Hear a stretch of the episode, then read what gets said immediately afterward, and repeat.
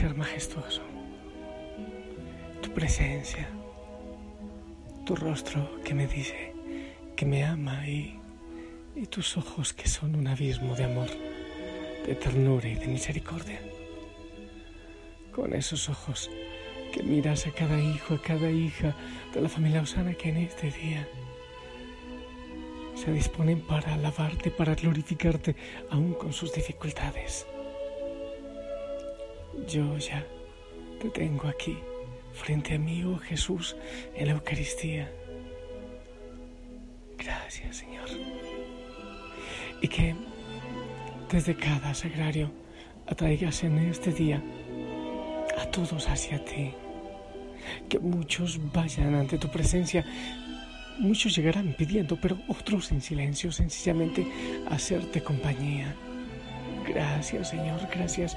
Y hoy de manera especial oramos por los sacerdotes. Muchos de tus hijos, Señor, orarán por un sacerdote a quien acompañan en oración, por todos los consagrados, las consagradas para que se enamoren locamente de ti que no hagan otra cosa más que amarte y todo lo que hagan sea como el reflejo de ese amor que viven cerquita de ti. Bendícenos, Señor. Hijo y hija Osana, eh, buen día. Ahora te saludo. Después de saludar al Señor, a quien me gustaría hablarle todo el tiempo en adoración. Unirme también a San Benito Abad. Eh, estamos recordando su vida, hermosísimo, eh, la vida de San Benito Abad. Quiero compartirte la palabra del Señor en este día. Te pido por favor que abras el corazón, que abras los oídos, que abras la mente para todo lo que el Señor tenga para decirte en este día. Quiero compartirte la primera lectura del libro del Génesis. En aquellos días se acercó Judá a José y le dijo, con tu permiso, Señor, tu siervo va a pronunciar algunas palabras a tu oído. No te enojes con tu siervo, pues tú eres como un segundo faraón. Tú, Señor, nos preguntaste, ¿tienen padre o algún hermano? Nosotros te respondimos, sí, tenemos un padre anciano con un hijo pequeño que le nació en su vejez. Como es el único que le queda eh, de su madre, pues el otro hermano ya murió, su padre lo ama tiernamente. Entonces tú dijiste a tus siervos tráiganmelo para que yo lo vea con mis propios ojos, pues si no viene su hermano menor con ustedes, no los volveré a recibir. Cuando regresamos a donde está nuestro padre, tu siervo, le referimos lo que nos habías dicho. Nuestro padre nos dio, nos dijo, vuelvan a Egipto y compren, compren los víveres. Nosotros le dijimos, no podemos volver a menos que nuestro hermano menor vaya con nosotros. Solo así volveremos porque no podemos presentarnos ante el ministro del faraón si no va con nosotros nuestro hermano menor. Nuestro padre, tu siervo, nos dijo entonces, ya saben que mi mujer me dio dos hijos. Uno desapareció y ustedes me dijeron que una fiera se lo había comido y ya no lo he vuelto a ver. Ahora se llevan también a este. Si le ocurre una desgracia, me van a matar de dolor. Entonces José ya no pudo aguantarse más y ordenó a todos los que lo acompañaban que salieran de ahí. Nadie se quedó con él cuando se dio a conocer a sus hermanos. José se puso a llorar a gritos. Lo oyeron los egipcios y llegó la noticia hasta la casa del faraón. Después les dijo a sus hermanos, yo soy José. ¿Vive todavía mi padre? Sus hermanos no podían contestarle porque el miedo se había apoderado de ellos. José les dijo, acérquense. Se acercaron y él continuó, yo soy su hermano José, a quien ustedes vendieron a los egipcios. Pero no se asusten ni se aflijan por haberme vendido, pues Dios me mandó a Egipto antes que a ustedes para salvarles la vida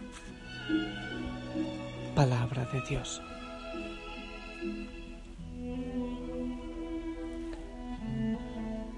La historia de José es fascinante. Ya la sabes, ¿no? Sí, sí, creo que te acuerdas.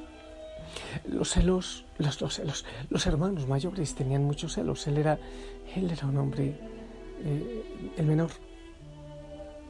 Su papá lo amaba, lo amaba mucho. Este muchacho tenía unos sueños, unos sueños especiales y por distintas razones sus hermanos sentían celos. Lo llevaron, bueno, él fue, fue por allá donde estaban apacentando ovejas y querían matarlo. Luego lo metieron en un pozo, pero luego lo vendieron a unos mercaderes que iban a Egipto. Y ahí sigue la historia de dolor de José hasta que llegó al trono eh, del faraón y tuvo un excelente puesto, el ministro del faraón. Luego fue el quien se encargó de calmar el hambre a muchos en el mundo por la hambruna que llegó. Y ahí, más o menos por allí, eh, continúa la historia. Sus hermanos van a buscar alimento, a buscar grano de parte de su padre y ahí viene él después a revelarse como su hermano que había sido salvado por el Señor. Y hay dos realidades que, que yo quiero resaltar en esta palabra. La una, que le he mencionado estos días, es después del dolor, después del sufrimiento, el Señor nos regala la salvación. No en el tiempo que nosotros queremos. Tuvo que pasar por muchos dolores José, pero fue, pero fue salvado. Y no solo él, sino que el Señor se valió de él en tierra extranjera, en tierra egipcia, para salvar a muchos otros, a muchísimos otros. Oh, sí, el dolor que vivimos quizás sea un medio por el cual el Señor esté haciendo una obra maravillosa, no solo en nuestra vida, sino también en la vida de otros. Eso sí, el tiempo no es el nuestro. Cuando le pedimos al Señor, ¿por qué no nos sacas de este desierto por el cual estamos atravesando, el desierto de dolor, de enfermedad? ¡Ey! El Señor está haciendo una obra maravillosa en su tiempo. El plan del Señor es perfecto y no sabemos qué planes perfectos esté haciendo el Señor en nuestra vida mientras nos va moldeando, amasando y haciendo de nosotros una hermosa figura. Y también por el beneficio de otros. No conocemos el tiempo de Dios porque es eterno y porque es perfecto. Nosotros le pedimos cosas, eh, pero se las pedimos a nuestro tiempo, se las pedimos en este momento. Nosotros tenemos mucha prisa para la obra del Señor, pero sabes, Él no tiene prisa porque Él tiene un tiempo eterno. Esa es la primera idea.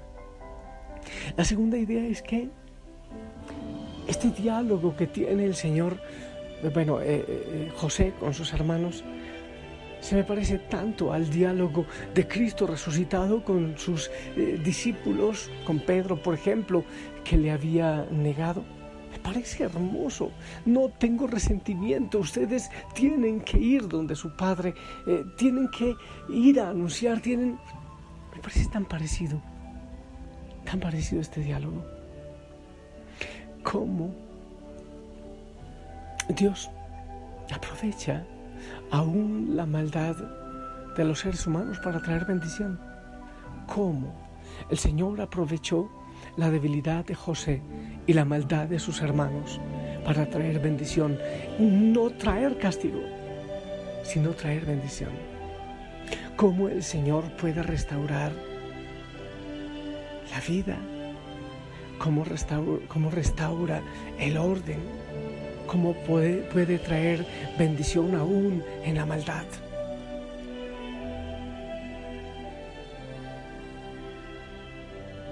Los planes del Señor son perfectos, muy perfectos. Yo no sé en qué situación estés tú, quizás pasando por momentos eh, difíciles como José, y con mucha prisa le dices al Señor, pero obra ya, pero el Señor puede estar diseñando un plan diferente al que tú quieres. Aún en la maldad de los cercanos, aún en lo que te, estén haciendo los otros, aún en eso. no sé, quizás seas tú también el que esté haciendo algo malo, el que esté con maldad. Pero el Señor puede decir, hey, yo tengo algo distinto. Yo tengo un plan diferente para ti y para los tuyos. No es que te quedes inerte, no es que no hagas nada. Es que confíes que el Señor tiene un plan perfecto. Es que debes saber que Él está obrando en silencio, quizás está obrando, aunque tú no entiendas. El Señor está obrando en tu vida. Dile que le amas. Y si quieres le repites una vez más que haga su voluntad en ti. Desde la barca te miro, tu voz y mi alma, un solo latido, me lanzo al encuentro, has preparado el momento para escucharme decir.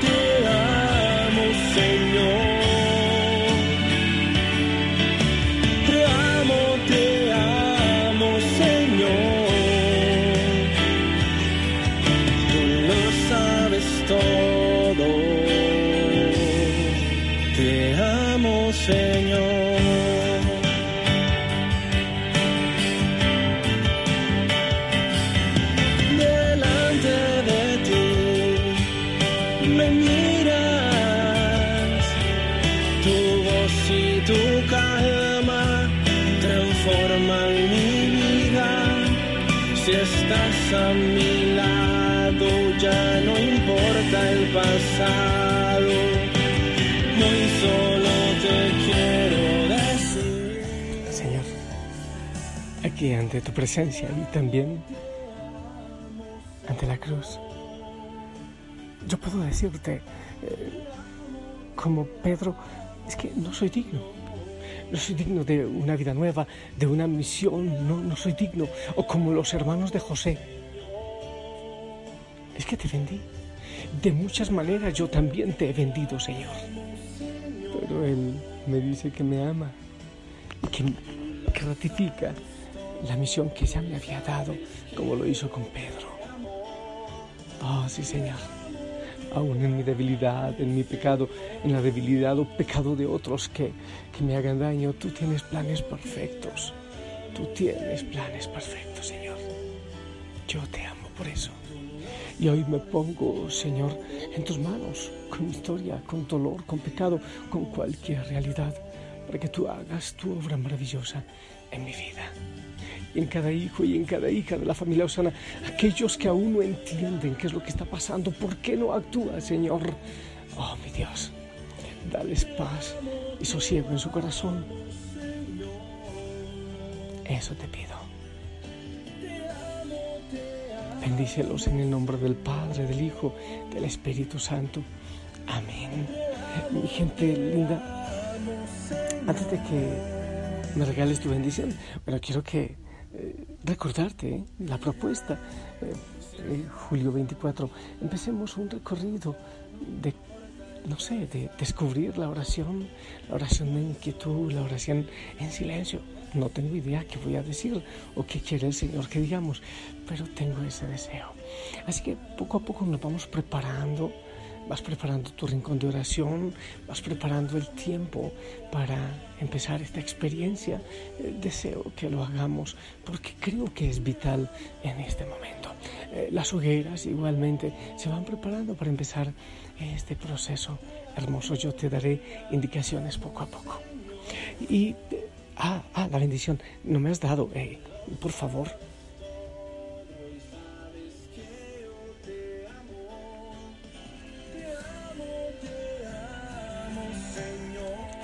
Gracias, gracias. Levanta la cabeza. El Señor tiene planes perfectos. Disfruta de todas las maravillas que Él tiene para ti en este día. Anda y lleva el mensaje del Señor en tu sonrisa, en tu testimonio, en tus palabras a tantos que lo necesitan. Ah, que la Madre María te cubra con su manto. Te amo en el amor del Señor. Ponte un uniforme, una sonrisa y te dejo mi abrazo, abrazo de gol. Y si el Señor lo permite, nos escuchamos en la noche para seguir orando. Levanta la cabeza, anda con alegría y con gozo. Hasta pronto. Yo también, Señor. Te amo y me asombras con tanta maravilla, con tanto regalo, con tu bendición, con tu voluntad que es perfecta. Gracias, Señor. Gracias. Te amo, Señor.